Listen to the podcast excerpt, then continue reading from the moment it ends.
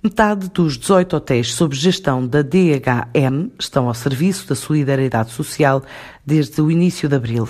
Dos Açores ao continente, o apoio a bombeiros, proteção civil, idosos, de lares, traduz em relojamentos, disponibilização de quartos, roupas, refeições ou outro tipo de auxílio. Assim diz o diretor da DHM, Francisco Moser. As iniciativas de âmbito social e de auxílio ao combate à pandemia a DHM, neste momento, nós temos cerca de 18 unidades em funcionamento, quer dizer, agora estão fechadas em, à espera de, de melhores dias, não é? Mas disponibilizámos cerca de 7, 8 unidades para diversos fins de apoio a diversas entidades. Posso lhe dizer, desde disponibilização de roupas, de colchões, de camas, até a disponibilização de, de refeições, ou até mesmo a disponibilidade de quartos de hotéis para lares de idosos uh, ou semelhantes.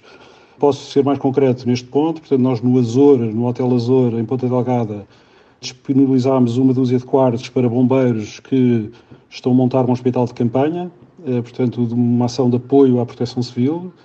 Nós, eh, no Ramada Lisbon, portanto, um hotel nas Olaias que está encerrado também, eh, recebemos cerca de 40 quartos que vieram de um lar de idosos, numa ação em conjunto com a Câmara Municipal de Lisboa.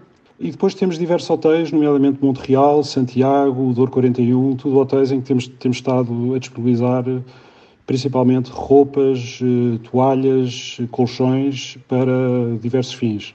No Hotel Palácio de Los Angeles já disponibilizámos também cerca de 40 quartos para um lar que nos foi solicitado Neste momento a operação ainda não se realizou, mas temos o hotel disponível para que isso possa acontecer. Esta é parte de um conjunto de iniciativas de solidariedade da DHM nas 18 unidades hoteleiras que tem sob gestão, além da participação com outras empresas em doações monetárias para a aquisição de ventiladores para o Serviço Nacional de Saúde.